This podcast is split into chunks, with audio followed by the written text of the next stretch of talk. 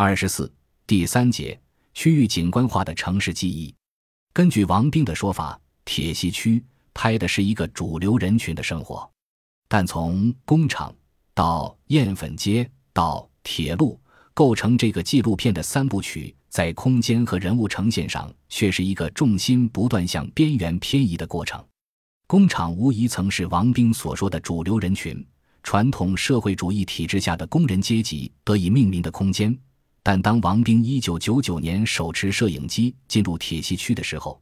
这个著名的工业区早已被沈阳人戏谑而沉痛地称为度假区。昔日的万人大厂如果没有倒闭或停产，也只有少数工人在其中工作。有评论者发现，在铁西区的第一部工厂中，工人只是工厂的配角和巨大的机器客体性的附庸。生产空间仿佛是与工人对立的外在的庞然大物。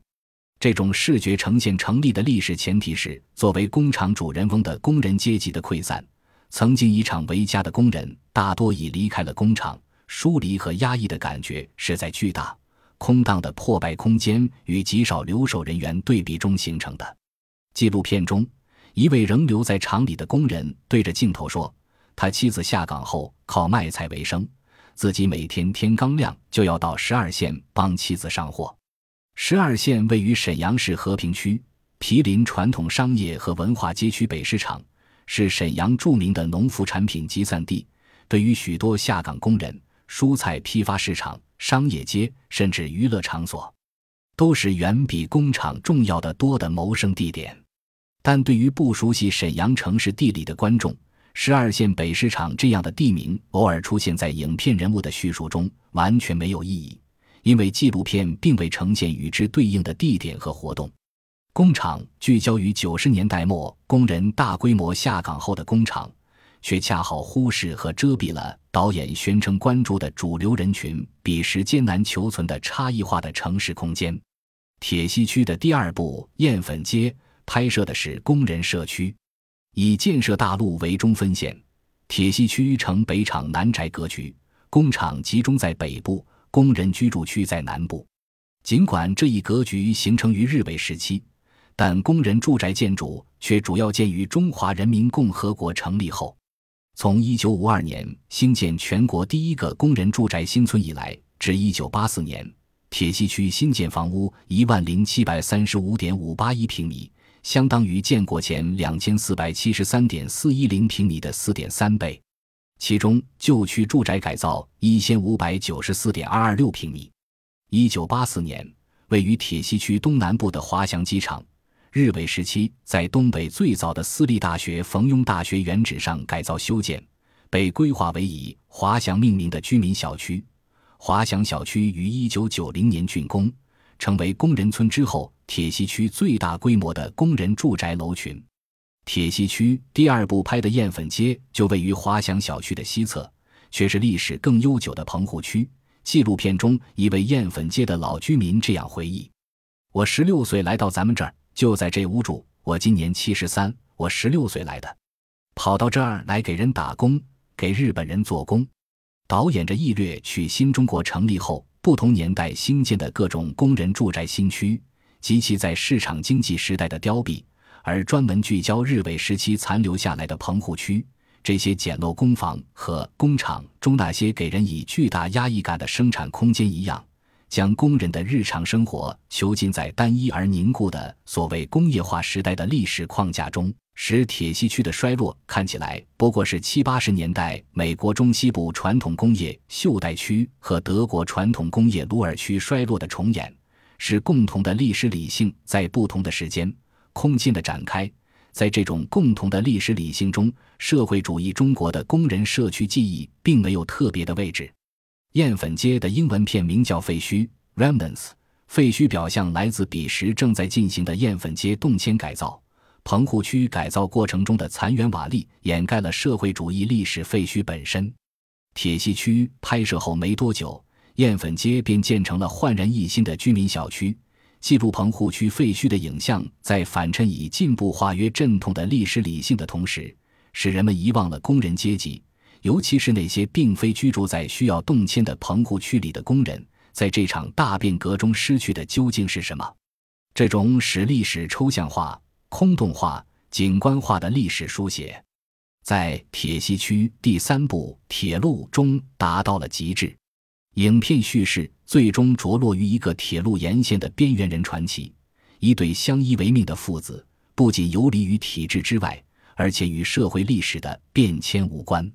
他们借以谋生的场域。铁路是整个铁西区的中心意象，工厂和铁路皆以一组推轨镜头为开端。至于火车机头上的摄影机沿铁轨向前推进，仿佛将观众带人一个陌生空间的内部，而非呈现大多数观看者都能在其中找到认同的主流人群的世界。纪录片拍摄的是铁西区内部的支线铁路，却避开了使铁西之为铁西的那条最重要的铁路。长大铁路沈阳段，中国东北最著名的工业区，因位于长大铁路西侧而被命名为铁西区。这条铁路既是铁西区的界标，也是其居民和工人参与分享城市整体空间的通道、道口、桥梁等所在。这些通道使铁西区真正成为沈阳这座城市的有机构成。影片的推轨镜头如果沿着长大铁路拍摄。不仅将呈现出更加丰富多样的空间，而且由于沈阳火车站就在这条铁路上，它将召唤起曾于此进出家园的沈阳观众强烈的视觉认同。但显然，铁西区所预设的接受视野，并非有机性的本地经验，而是对工业区景观的符号化凝视。铁西区奠定了对老工业基地进行物质现实复原的电影的历史地理书写模式。即将工业区再现为孤立、封闭的景观世界，这个世界仿佛就是工人活动的全部天地，而全然看不到其与城市整体空间的有机关联。这种区域景观化的历史地理再现逻辑，实际上也是地方政府进行城市规划改造的逻辑。在沈阳市规划和国土资源局公布的《沈阳市城市总体规划（二零一一至二零二零年）》草案。以下简称规划草案中，沈阳的历史城区被规划为五个区域：盛京城、满铁附属地、商埠地、张作霖时期扩建区、铁西工业区。不同面向的城市历史被分配给不同的区域景观。规划草案所说的盛京城，即清代盛京城国所在地，经过二十世纪二十年代以来的屡次拆毁，城垣与郭墙皆已不存。但沿内城原址而建的道路仍清晰标画着内城的四方轮廓。该四方形区域被当代沈阳人称作方城。方城内现存清圣经故宫、民国奉系军阀张作霖和张学良父子的大帅府等文物建筑。